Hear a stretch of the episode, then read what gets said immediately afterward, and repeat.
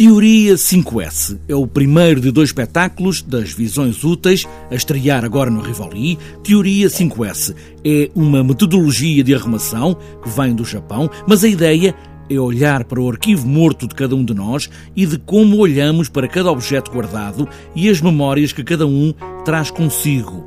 Ana Vitorino, uma das vozes da direção artística da Companhia Visões Úteis, fala no arquivo como memória e como a limpeza desse arquivo pode trazer melhorias de funcionalidade.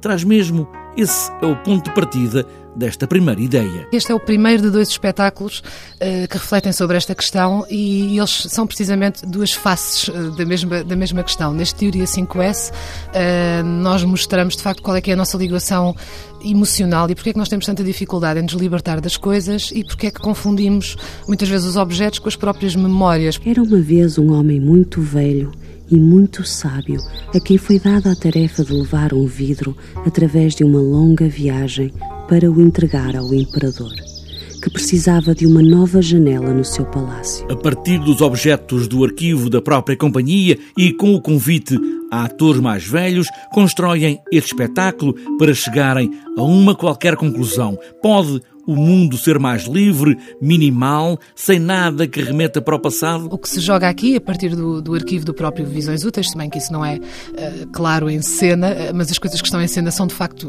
na sua grande maioria, coisas do nosso arquivo. As pessoas também, porque convidámos o Jorge Palpério e o Oscar Branco, que são atores de eh, geração mais velha do que a nossa, mas que fazem parte da história do próprio Visões Úteis nos nossos primeiros anos.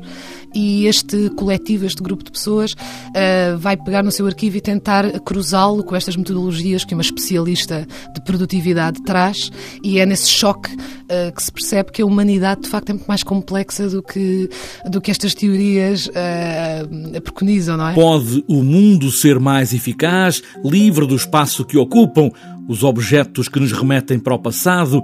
É uma questão de arrumação ou de memória neste espetáculo onde o teatro assume a responsabilidade de ser a fonte essencial da inspiração.